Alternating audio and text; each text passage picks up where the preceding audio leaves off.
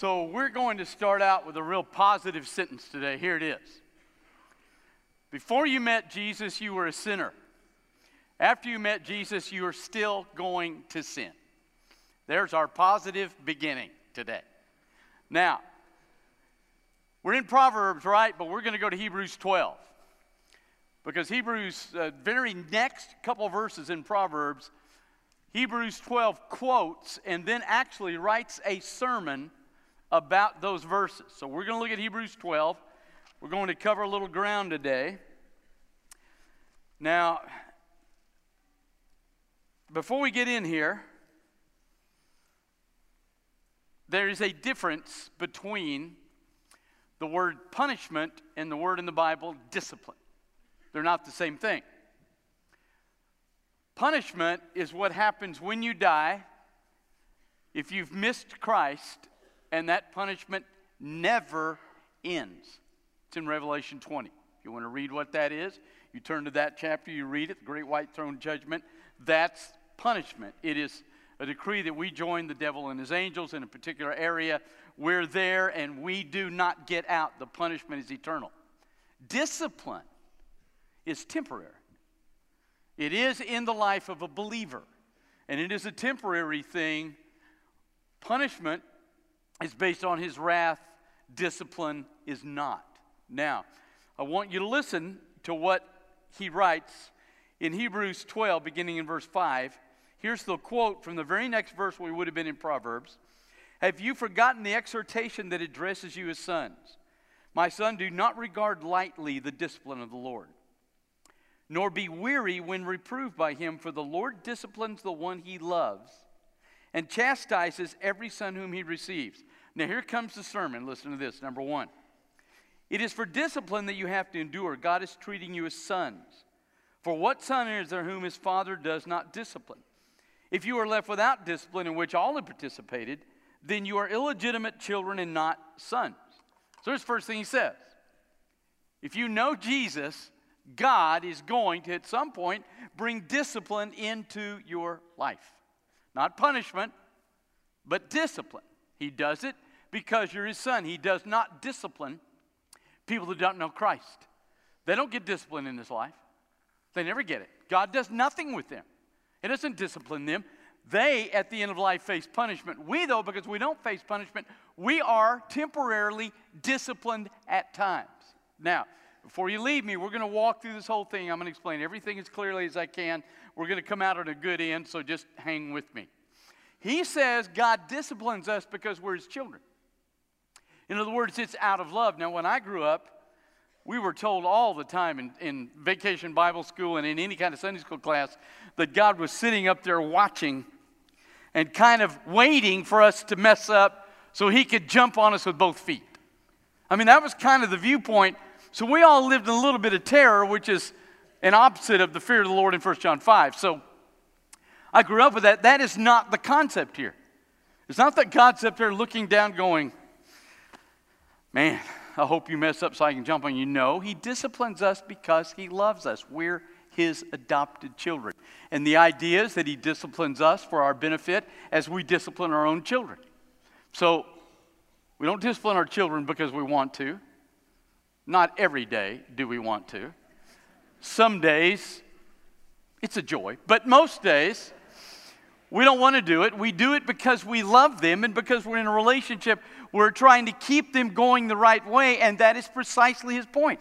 That's God's heartbeat. First thing he says about discipline. Now, look at the next thing. Beginning of verse 9. Besides this, we have had earthly fathers who disciplined us, and we respected them. Shall we not be much more subject to the Father of spirits and live? Now, here's the second thing. You can if God brings discipline in your life, ignore it. There's a guy in the Old Testament. When we go to Israel, first place we stop at is Joppa, which is a seacoast town. God told Jonah, one of his prophets, one of his guys, he said, I want you to go to Nineveh, capital of Assyria. These people were like the ISIS of that day. They were vile. There's some argument they created the idea of crucifixion. So the Assyrians were horrible. And he says, Look, I want you to go to Nineveh and preach to them. And Jonah says, I don't want to go. So he gets on the ship. We all know the story. God brings some heavy discipline in his life. He throws him in this massive fish, big bass in the ocean, throws him in this bass for about three days, pulls him out, and Jonah's all, I love you, God. So he then goes to Nineveh and preaches. But they repent. And God relents the disaster, the Bible says, and Jonah is livid. He is so mad, he is beside himself. And so at the end of the book, this is how the book ends. He's sitting on the outskirts of the city of Nineveh after all this, and he's watching the city, hoping that God will still kill them all because he hates them. He despises them, and he's hoping God will kill them all. And so he's sitting out there, and he's built a little kind of booth that he can sort of sit in and get a little bit of respite from the sun, but still the sun's hitting him hard midday. And so God brings this plant up that sort of shields him. And he's feeling a little better. He's still hoping God will kill everybody because he's got such a good heart. So he's hoping God will kill everybody. Plant comes up. Then the next day, when he gets up in the morning, God withers the plant. And now Jonah is really hacked. Now, here are the last words he says. Now, listen to this. And he asked that he might die. It is better for me to die than to live. But God said to Jonah, You do well to be angry for the plant. And he said, Yes, I do well to be angry, angry enough to die. Lord said, You pity the plant for which you did not labor, nor did you make it grow, which came into being in a night and perished in a night. Should I not pity Nineveh, that great city in which there are more than 120,000 people who do not know their right hand from their left, and also much? He says, Jonah, you're worried about a plant. I'm worried about people. Jonah, and here's the horror that's how the book ends. It stops right there, it's over. A lot of scholars would say, well, there's obviously a chapter missing. There's no chapter missing. That's how Jonah's life ends. He's angry at God. He's frustrated with God. Even with God's discipline, he will not yield to it. He will not love people that God has disciplined him to love. And so he ends not submitting to the discipline of his God. Now, you contrast that with 2 Corinthians chapter 12. Apostle Paul goes to heaven. He sees heaven. He comes back. And that revelation has made him arrogant and conceited. And you got to admit, if, you're, if you've gone to heaven, if God takes you there and you see what heaven's like, and He brings you back and somebody's arguing with you about something, what are you going to say? Hey, buddy, I've been, I've been to heaven. You've been to Hearne. So let's just be clear here who, who's right with Jesus and who is not. So here's what God did to him.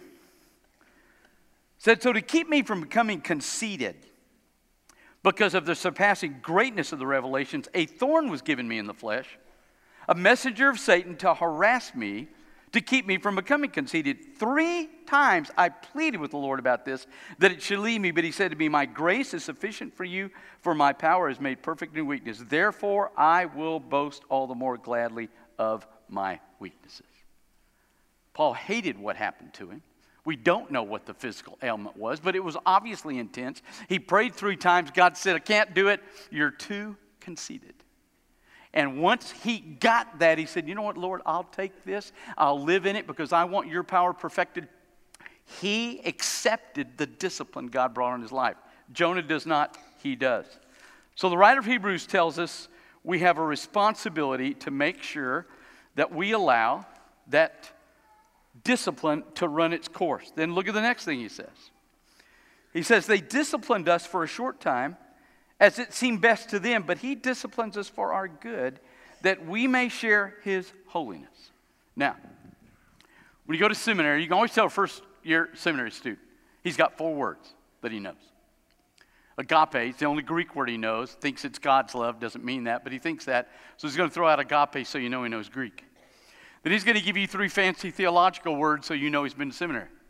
He's going to give you justification, he's going to give you sanctification, he's going to give you glorification. Now, those are the three words that describe everything about us, every state we're going to be in. Glorification is the fact that when I die, I receive God's glory in its fullness. Never lose it, it's never fading, it's always great. I receive that glory. That is the first, second end of justification. Justification is real simple. It is that when the Holy Spirit comes to me and He says, Chris, you're bad and my son is not. But my son's death on the cross was a ransom payment for you.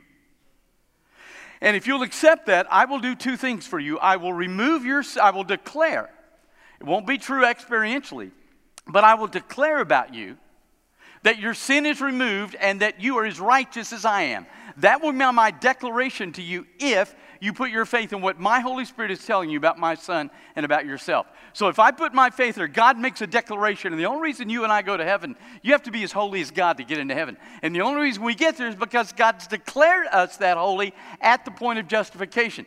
So the end of justification is glorification, but the other is in the middle sanctification. Here's what he wants to do.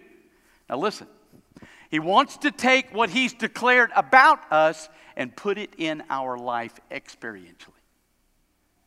That's sanctification. And so when he says he has done this so that we may share his holiness, God wants to place his holiness in you. And there are times when the only way you can do that is to bring discipline into your life. His purpose of justification is to put his holiness in our life and then to qualify us. So when we die, we stand with him. Now, so discipline's purpose isn't for God to be mean to you. Discipline's purpose is for you to come to a place where what he's declared about you becomes reality in your life. Grace, real grace, and mercy always issue into holiness. And if the holiness is being shortchanged by you, then God will bring discipline in your life. Now, look at the next thing he says. He says, For the moment, all discipline seems painful rather than pleasant, but later it yields the peaceful fruit of righteousness to those who have been trained by it. It's not fun. Nothing fun about discipline, but it is going to come. Now, obviously, the question is when does it come? What causes discipline in my life? So let me walk you through as quickly as I can, okay?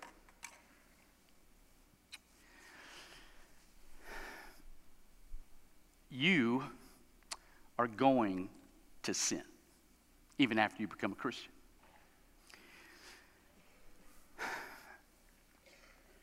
But there are two things in the Bible that make this statement.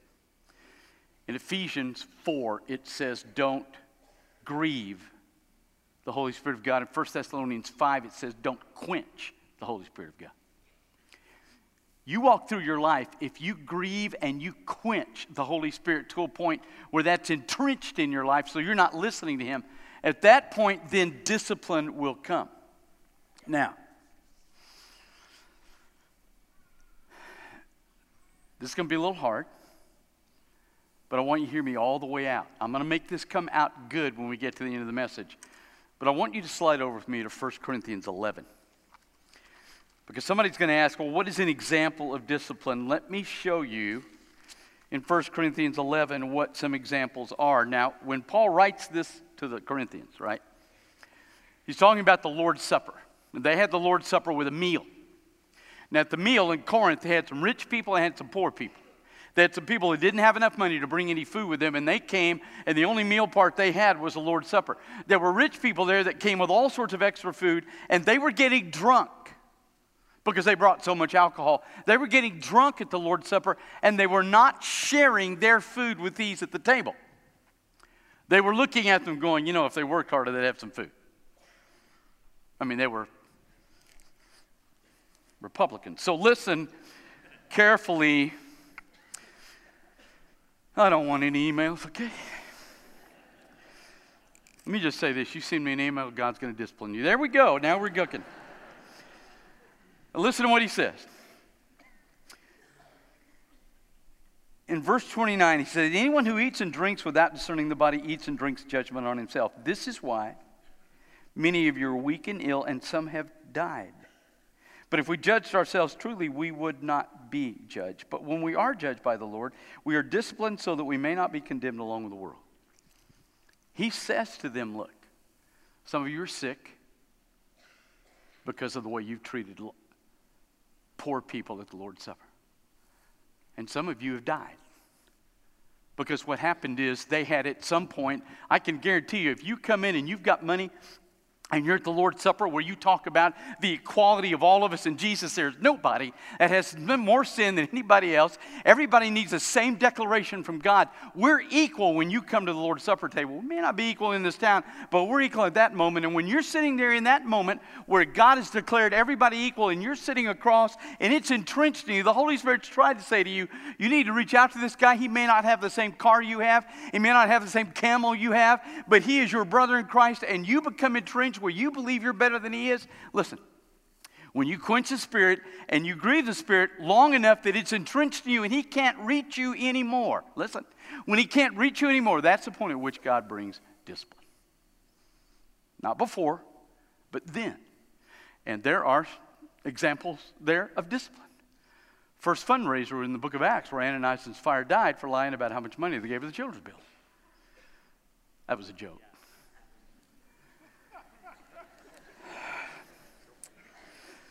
I thought it was funny. Apparently, you didn't.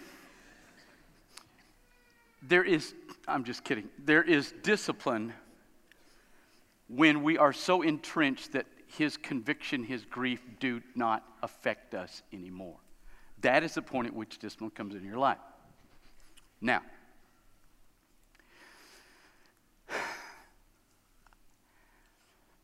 I know Baptist.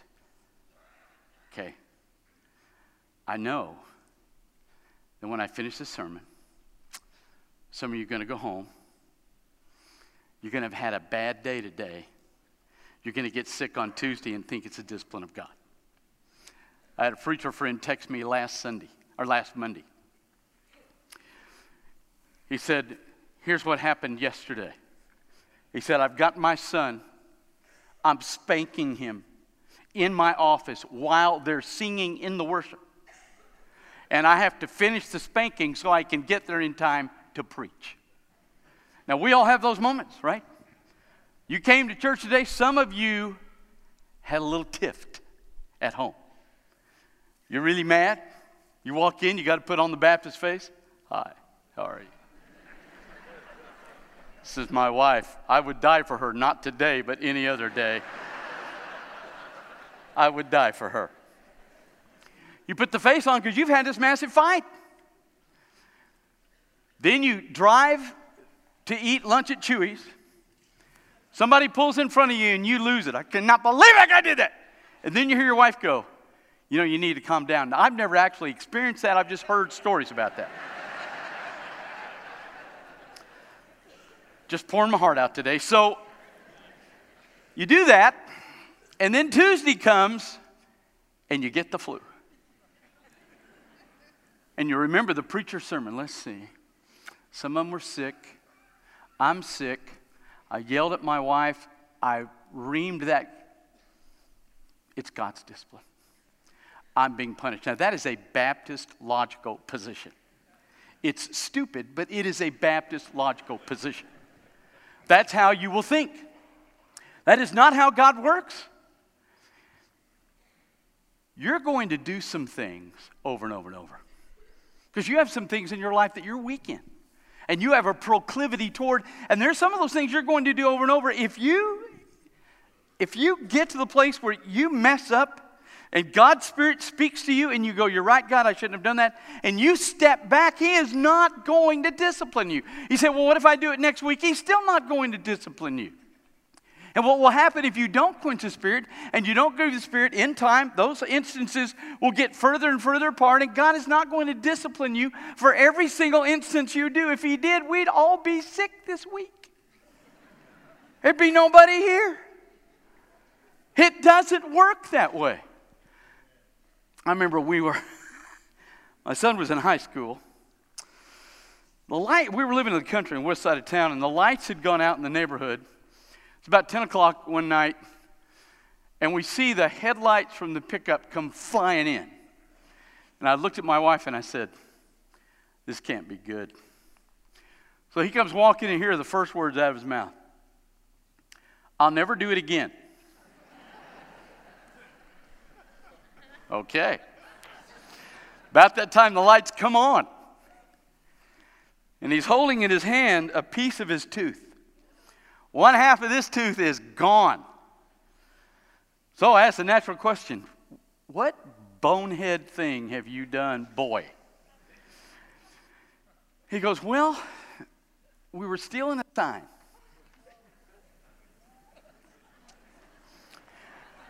That's not the dumb part. He said, My buddy had the big bolt wrench, and I was looking under it like this, and he dropped it and hit my mouth. So here's my tooth. And then my wife looks at me and goes, I told you not to tell him all those stories that you did in high school. I said, You hush, or the discipline of God will come on you. so we had a little moment of glory there. Called the dentist. He said, Yeah, put it in a glass of milk. So he goes in the next day. And he does this like three days before he's got some major senior picture or something coming up. So the guy, Dennis, glues it back on, and there he is. Now, he really was genuinely sorry. I think, you know, when your tooth's killing you, you're really sorry. But he was genuinely sorry. Did we discipline him? No. Because he really was sorry, he really was repentant. There was no point in discipline. He was where he should be emotionally, physically, and spiritually with what he'd done. When you're there, God does not discipline you for every little failure you have. You are going to mess up. You say, Well, how do I know when it's discipline? I'm going to give you a letter, a verb, and a conditional particle. I'm going to give you these three things. And if these three things are rolling through this front part of your head, then I want you to understand you're not under discipline. There's a metaphor in the Bible that says the rain falls on the just and the unjust. It's a metaphor, okay? What it means is there are things that happen good and bad to good and bad people. So it rains on, if it rains here, it's going to rain on the Christians in the community and the lost people in the community. If there's a drought in Texas, the lost people in the community are going to be dried out, the Christians are going to be dried out. If it's flu season,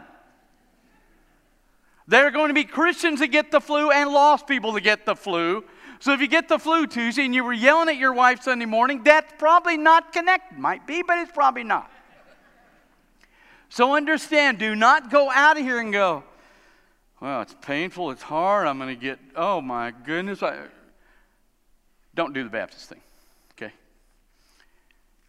I want you to remember this. Number one, I want you to remember the letter I. Two, I want you to remember the verb wonder. And three, the conditional particle if. If you had a fight with your wife this morning and you ream somebody out on the Chuy's, and Tuesday you go to the doctor and he says, Buddy, you've got the flu. And your thought is, I wonder if I'm being disciplined. Listen, if those words, I wonder if, are in your head, you are not being disciplined. If you're being disciplined, you will know. You say, How will you know? The same way Paul knew. The minute he got that thorn in the flesh, he prayed three times and he knew without question this is God's discipline in my life. It's for my best. I'm going to take it. So understand, you're going to be disciplined, but only when you really are entrenched in cutting off the Holy Spirit in your life. When you yield with Holy Spirit, you may do next week what you did this week. You may yell at your wife three Sundays in a row. You won't four because the pain will be intense. But you will make the same mistake. You're going to make mistakes in your marriage. You're going to make mistakes in parenting. You're going to make mistakes at business. You're going to sometimes do things you didn't mean to that was a mistake. You had no idea was bad. You're going to do those things. You repent. You say, God, you're right. I'm wrong. Boom. It's over. There is no discipline. He is not sitting up there hoping you mess up so he can just punch you. He loves you. I didn't want to discipline my kids. What my hope was that they wouldn't do what they were doing. I didn't want to discipline. It gets old. I wanted them to simply do what I said. That was it. He's not up there hoping he can discipline you. He simply wants you to have his best, which is his holiness. And if it requires discipline to pull you back to where you don't grieve the Holy Spirit and you don't quench the Holy Spirit, then He will allow that discipline in your life. Again, because you're His Son. He doesn't do it to lost people, He does it only to His children because He loves them. And they're the only ones that are capable of what's been declared about them being put in their life. So His agenda for you is His holiness. Will the discipline be hard? Yeah, sometimes it will be. I remember the best advice we got in rearing our children. Uh, they were just been born, and, and family told us, said, look, when you discipline your children, it needs to be an event. Not abuse, but an event. They need to know that this moment of discipline outweighs the joy of the rebellion. Now, God's going to do that with you. You ignore him, you quench the spirit, you grieve the spirit, you get entrenched there, you will be dealt with. But if you don't, if you stay the course and you walk in the power of your spirit, you are not going to be disciplined. So if you go out of here today and you get the flu Tuesday, and you think to yourself, I wonder if then you are not under the discipline of God. I think discipline is rare. Because I think most of us don't grieve and quench for long. Discipline is a last resort God uses to pull us back. It will come. In the end, it's good for you because His holiness is always the best for you. Men's goodness really isn't very appealing, but His righteousness is staggeringly rich. And it is that wealth that He wants to put in your life. And there will be times when that will require discipline, but not all the time. It's rare. If it comes, you yield to it. But again, it's because He loves you. Father, remind us to listen to your Spirit. Remind us to yield to what he says to us in that inner witness with our conscience so that we don't grieve him and we don't quench him. Father, we don't want him hurt by our disobedience and we want him to control who and what we are. And Father, if we are in a discipline mode today, let us surrender to that, yield to that, so that we can return to the control of your Spirit and you can do in our lives what you want to do. Father, we ask you to make that difference in who we are for you. In Jesus Christ's name. With heads bowed and eyes closed. Today's a great day to find Jesus Christ. God's calling you to be part of this fellowship as He speaks to you this morning. You come.